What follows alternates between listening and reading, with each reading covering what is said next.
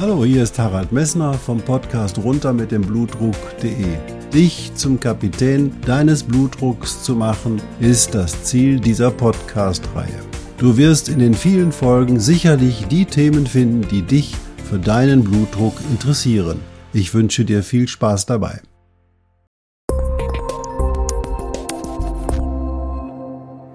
Hallo, hier spricht wieder Harald Messner vom Podcast runter mit dem Blutdruck.de. Ich freue mich, dass du eingeschaltet hast. In der letzten Folge hatte ich dich mit den Schilddrüsenhormonen vertraut gemacht. Schilddrüsenüberfunktion, wie sie zum hohen Blutdruck führt, Schilddrüsenunterfunktion, wie sie deine, all deine Stoffwechselvorgänge verlangsamt. Und das ist auch nicht gut. In der heutigen Folge möchte ich mal mit dir über deinen Schlaf reden. Ich wünsche dir viel Spaß dabei. Hand aufs Herz. Wie hast du geschlafen in der letzten Nacht? Wie schläfst du überhaupt in deinen letzten Nächten? Warum ist das so entscheidend, dass der Mensch einmal am Tag über mehrere Stunden schläft? Ganz einfach, weil erstens in der Nacht sich deine Gefäße von dem Stress des Tages, dem etwas erhöhten Blutdruck bei Aktivitäten, Ärger etc. erholen kann. Er geht nämlich her, regelt deinen Blutdruck runter um 10 bis 15 Prozent, manchmal auch etwas mehr und deinen Puls auch runter, während du liegst. Und das ist sinnvoll für deinen Körper. Hier können sich deine Gefäße und dein Herz und alles kann sich erholen. Zusätzlich ist aber auch noch deswegen die Erholung wichtig, weil in der Nacht wird das Somatostatin ausgeschüttet und dieses Wachstumshormon führt dazu, dass dein Körper in der Lage ist, alle Wundheilungsprozesse, alle Heilungsprozesse leichter ablaufen lassen kann. Das bedeutet für dich, die Erholung im Schlaf ist absolut wichtig. Wie sieht es denn nun mit den Störungen im Schlaf überhaupt aus? Als Jugendlicher und als Kind ist es so, dass du sehr gut schläfst. Das fängt aber schon mit dem Alter von 30 bis 40 Jahren an. Dann nehmen die Schlafstörungen langsam zu und im Alter von 60 bis 70 Jahren haben 45 Prozent aller Frauen Schlafstörungen und 40 Prozent der Männer. Und wenn man anschaut die Entwicklung vom Jahre 2005 bis 2019, also bis heute, dann sagen die Statistiken der Krankenkassen, dass die Schlafstörungen in diesem Jahrzehnt sozusagen mindestens um 20 Prozent in der Diagnosenliste zugenommen haben. Woran kann das liegen? Aber das werde ich gleich mit dir erörtern. Was stört denn deinen Schlaf? Am meisten stört natürlich, und das fällt einem sofort jedem ein, dass es Unruhe ist. Unruhe innerlicher Art, du machst dir Sorgen oder freust dich über etwas und äußerlicher Art, du ist draußen Theater, da ist die Disco zu laut, da schlägt der Nachbar das Fenster zu laut oder vielleicht die Tür. All das sind Dinge, die natürlich den Schlaf stören. Da gibt's ein schönes Experiment, das man mit Studenten gemacht hat. Man hat sie 13 Nächte lang durchschlafen lassen und vor der 14. Nacht hat man gesagt, ihr habt so toll geschlafen. Jetzt haben wir uns überlegt, ihr bekommt jeder 500.000 Euro, weil ihr in der nächsten Nacht auch gut schlaft. Und peng, in der nächsten Nacht haben sie nicht gut geschlafen, weil sie ständig damit beschäftigt waren, was mache ich mit den 500.000 Euro und wie lege ich die an, was kann ich damit tun, habe ich so ein Glück, dass ich vielleicht die nächsten zwei, drei oder vier oder fünf oder zehn Jahre nicht mehr arbeiten muss, sein Geschenk des Himmels und zack, der Schlaf war weg und sie mussten auf die 500.000 Euro verzichten. Das heißt auch innere Unruhe, sprich auch Freude, kann an dem Schlaf ganz schön stören. Natürlich Schmerzen stören auch den Schlaf. Schmerzfrei muss man sein, um gut einschlafen zu können. Dann eine Reihe Medikamente und Drogen stören den Schlaf. Drogen, da ist zum Beispiel Alkohol ganz wichtig, Rauchen ganz wichtig. Kaffee kann bei einigen Menschen, wenn sie empfindlich darauf sind, den Schlaf erheblich stören. Und natürlich psychiatrische Erkrankungen und da vor allen Dingen die Erkrankungen, die mit depressiven Verstimmungen einhergehen. Und dann gibt's noch was, das werde ich später nochmal genauer erörtern mit dir, die Atemstörung im Schlaf. Wenn du also im Schlaf plötzlich nicht mehr richtig atmest und dein Körper nicht mehr mit ausreichend Sauerstoff versorgt wird, dann wird der Körper Stress empfinden, wenn die Sauerstoffsättigung abfällt. Und es führt dazu, dass dein Blutdruck in der Nacht steigt und im Extremfall weckt dich die Atemstörung sogar auf. Was stört aber noch? Und das ist viel offensichtlicher, nämlich Licht. Licht stört die Melatoninsekretion in der Zirbeldrüse. Denn diese Melatoninsekretion in der Zirbeldrüse ist die Drüse, die mit dem Melatonin quasi deinen Schlaf steuert. Wie passiert das nun? Man weiß heutzutage, dass die Melatoninbildung in der Zirbeldrüse stattfindet und wenn es dunkel wird, dann sendet die Zirbeldrüse vermehrt Melatonin aus. Und dieses Aussenden des Melatonins in den Blutkreislauf führt dazu, dass du müde wirst und gut schlafen kannst. Entwicklungsgeschichtlich ist das absolut sinnvoll, denn wenn man guckt in die Jahre vor 100.000 Jahren, als wir sozusagen noch über die Bäume und den Feldern und den Höhlen gelebt haben, da war das so, dass wir nur das Feuer hatten, was etwas Licht machen konnte. Und das Licht vom Feuer war sehr gelb als allererstes und zweitens war das nur 20 Lux. Und diese 20 Lux die waren nicht in der Lage, zu einer Melatoninsekretion beizutragen, also sind die Menschen eingeschlafen. Und jetzt kommt der Killer. Wie viel Mal wird man in der Nacht wach? Was denkst du? Man wird bis zu 25 Mal in der Nacht wach. Ich weiß, das merkst du nicht. Du wirst vielleicht einmal wach. Nein, aber neurologisch gesehen wirst du während der Nacht mindestens 25 Mal wach. Warum ist das sinnvoll? Ganz einfach. Früher, als wir noch in den Höhlen lebten, hatten wir nicht so schöne, sichere Schlafzimmer. Das heißt, wir mussten uns ab und zu mal umgucken, ob noch alles in Ordnung war, ob noch alles sicher war.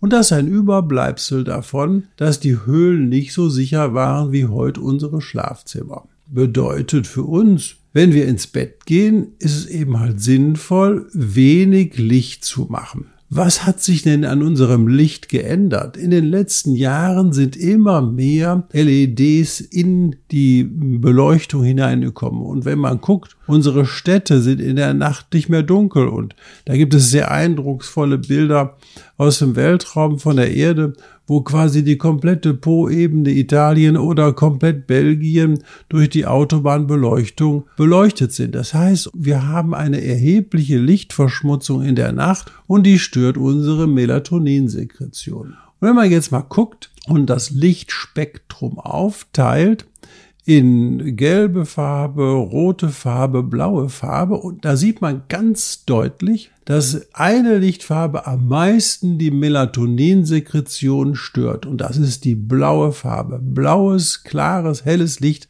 wie es zum Beispiel von Handys ausgesandt werden oder von Tablets ausgesandt werden, stört am meisten. Und weil die Handys und die Tablets meistens relativ nah vor dem Gesicht sind, ist die Lichtintensität, die unsere Augen bekommen, dann auch sehr hoch. Und wenn wir dieses blaue, helle Licht haben und wir gehen zum Beispiel, sind müde, haben vor dem Fernseher gesessen, da in einem ordentlichen Abstand, denn da ist die Lichtintensität mit dem Quadrat viel kleiner, weil wir weiter vor dem Fernseher wegsitzen und gehen dann hoch ins Bad und schalten das LED-Licht an, mit dem wir uns vielleicht morgens schminken. Dann erhält, erfällt die Melatoninsekretion einen dramatischen Abfall. Das heißt, wir sind vorher vor dem Fernseher eingeschlafen, stehen dann auf und gehen dann ober in die Etage, gehen noch mal einmal ins Bad, machen volles Licht an und zack ist die Melatoninsekretion weg und wir liegen im Bett und können nicht wieder schlafen. Das ist der Effekt. Das bedeutet für dich, verzichte auf das blaue Licht, verzichte auf das Handy oder das Tablet nach 21 Uhr und gestalte deine Beleuchtung im Bad zum Beispiel in eine braune oder eine gelbe Beleuchtung um oder im Extremfall verzichte ganz drauf und hol dir diese Stecker, die man auch, diese Lichtstecker, die man auch in die Steckdosen stecken kann, um dir den Weg in der Nacht zu leuchten. Das reicht vollkommen aus. Und Handys und Tablets haben nix im Schlafzimmer zu suchen. Du kannst sie zwar hingehen und kannst sie auf diese gelben Nachtmodus umstellen, ob das aber der alleinige Effekt ist, das weiß man nicht genau. Deswegen ist es klug, in Handys und Tablets im Schlafzimmer komplett zu verzichten.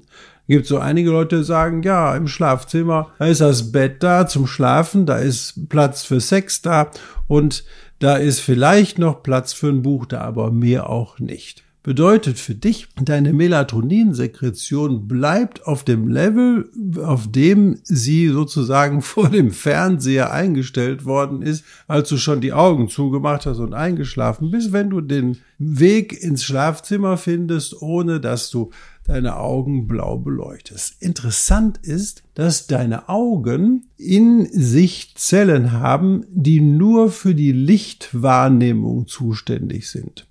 Und diese Zellen, die haben nichts mit dem Sehen zu tun und die leuchten, die werden Signale aussenden an das Gehirn, wenn sie mehr blaues Licht erfahren.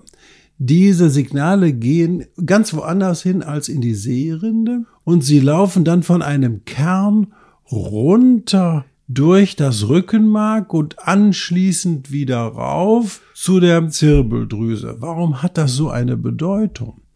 Wenn zum Beispiel bei einem hohen Querschnitt, also dann, wenn du gelähmt bist wegen einer hohen Querschnittlähmung, dann werden diese Bahnen dieser Lichtsensoren durchbrochen und die Folge davon ist, dass du kein Melatonin mehr bildest. Also können alle Menschen mit einem hohen Querschnitt kaum noch schlafen und die sind auf die Zufuhr von exogenem Melatonin angewiesen.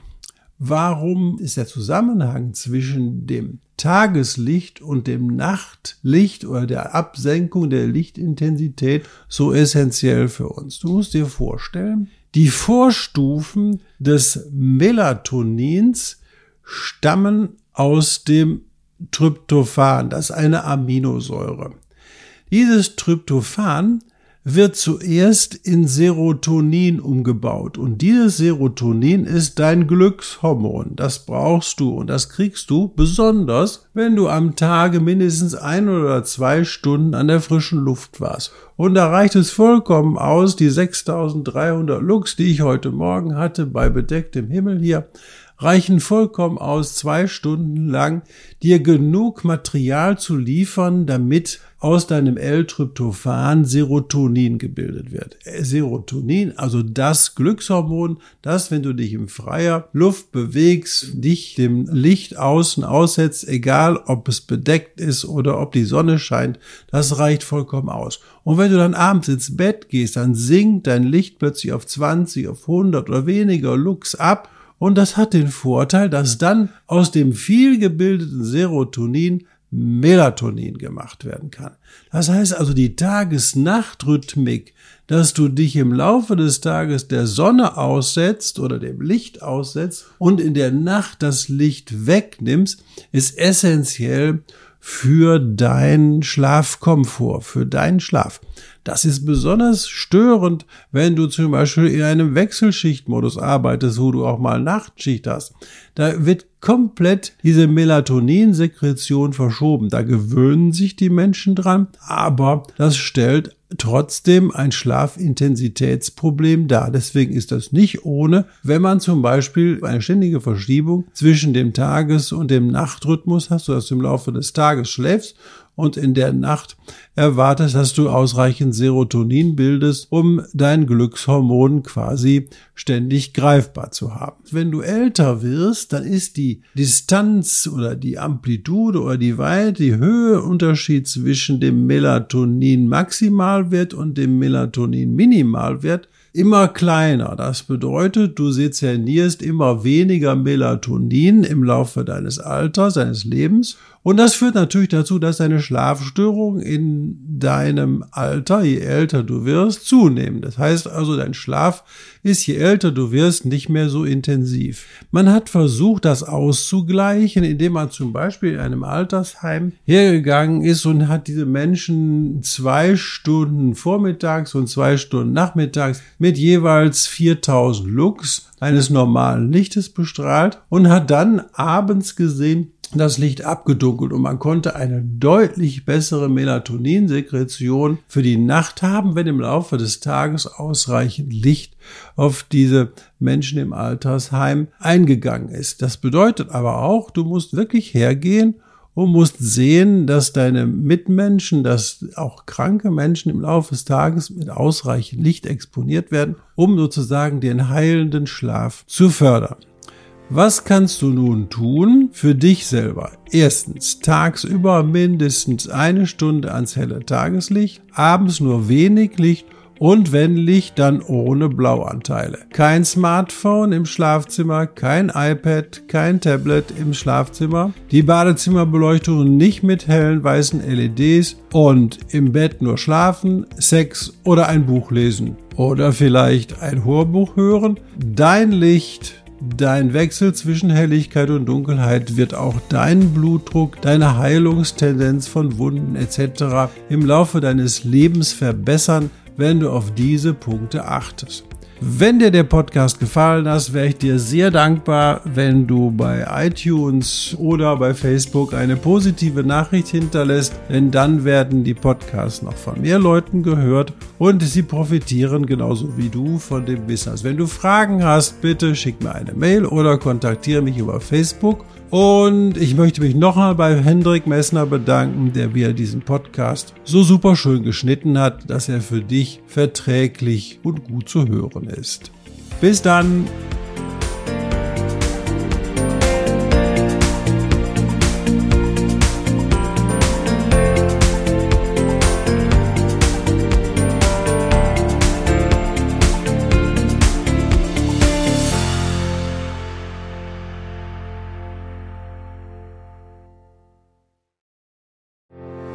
Ich hoffe, diese Podcast-Folge hat dir genauso viel Spaß gemacht wie mir.